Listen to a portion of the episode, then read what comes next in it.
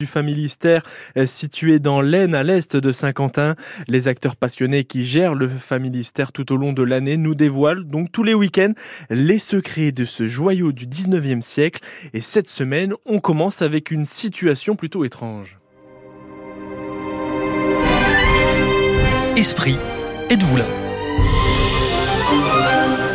Jérôme Caron, responsable de la médiation. Un été au Familistère sur France Bleu Picardie.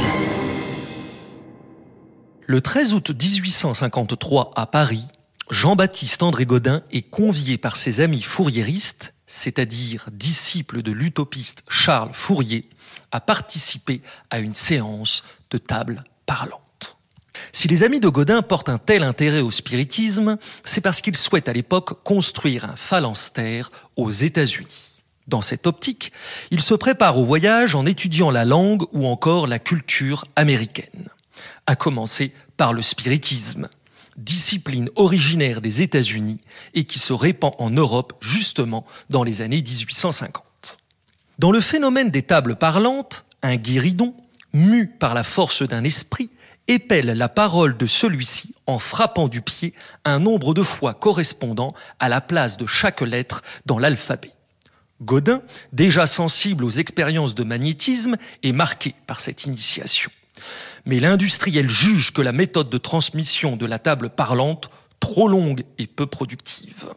Une phrase en une séance, c'est trop peu.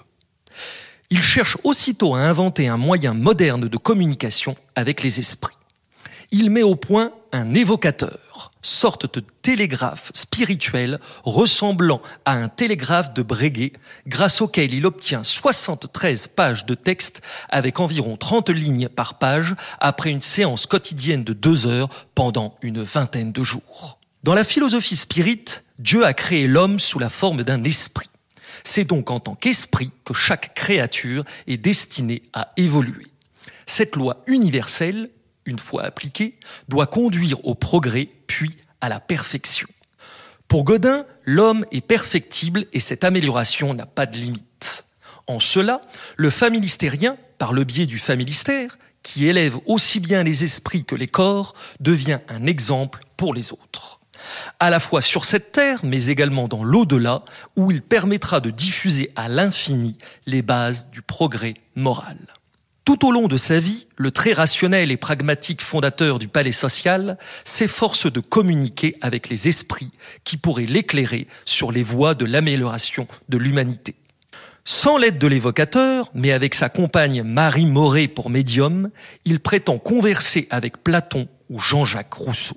Il a parfaitement conscience que le spiritisme peut donner lieu à des supercheries et à l'abus de confiance, mais il a la certitude de l'existence d'êtres spirituels indépendants de la matière.